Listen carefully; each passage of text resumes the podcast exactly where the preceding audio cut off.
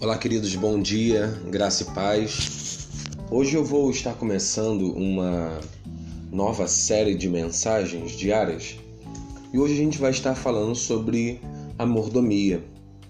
Primeiro, para a gente poder estar entendendo é, esse conceito bíblico, né? A gente vai ler o que John Wesley ele fala. Ele, ele tem um texto que diz assim: os cristãos são mordomos do dinheiro do Senhor. Nós somos apenas agentes dele para distribuí-lo de acordo com a sua direção. Portanto, não temos condição de fazer algo contrário à sua vontade. Se tudo que somos e temos pertence a Deus, então devemos viver como bons mordomos, administrando bem, bem o que é do Senhor. O dicionário Aurélio define mordomo como sendo o serviçal encarregado da administração de uma casa. É alguém que cuida do que não é seu. Jesus usou o conceito de mordomia, aplicando-o a nós. Você pode ler comigo em Lucas capítulo 12, versículo 42 ao 46. Vou estar lendo aqui.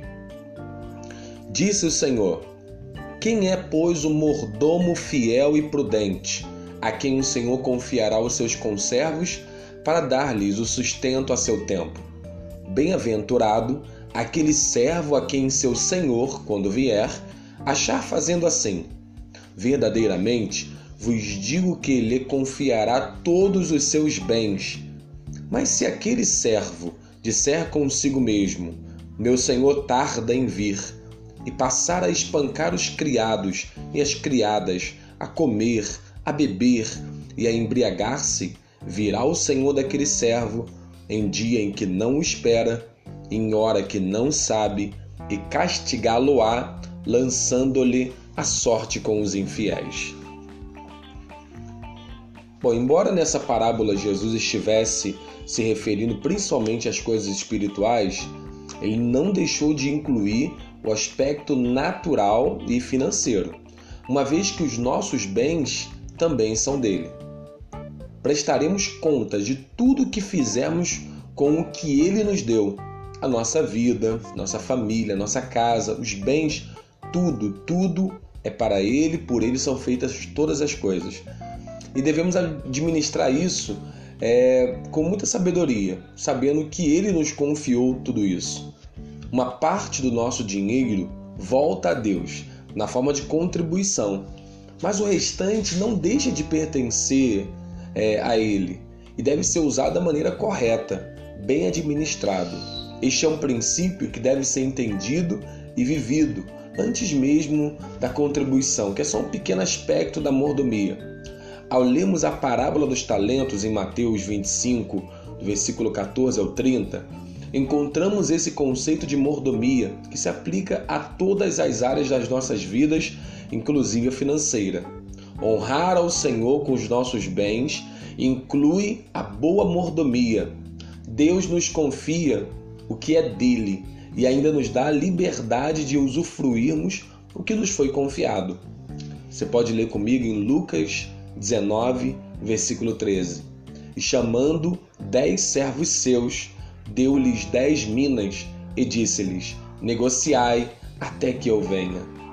No entanto, o fato de ele nos deixar a escolha e a decisão do que faremos com o que ele nos concede não significa que não haja uma forma correta de administrar o que é dele.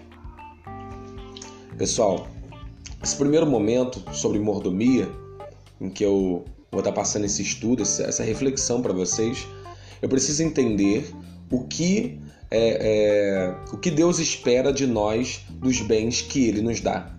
Quando entendemos que a nossa vida e tudo que é que está ao nosso redor, que Ele nos presenteou, é dele e é para o uso do reino dele, eu sou apenas mordomo é, dos meus filhos, eu sou mordomo é, do dinheiro, né, do dinheiro que ele me confiou. Eu sou apenas aquele que cuida, aquele que zela, aquele que administra com sabedoria algo que eu já entendi que não é meu, porque eu já entreguei todas as coisas ao Senhor.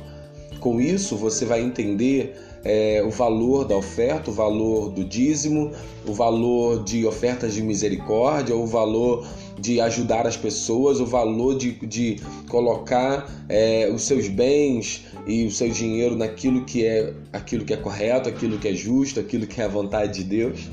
Tá bom? Então esse primeiro momento de reflexão é para gente se alinhar à vontade de Deus sobre a mordomia. Um abraço, até amanhã. Vamos junto, já deu certo.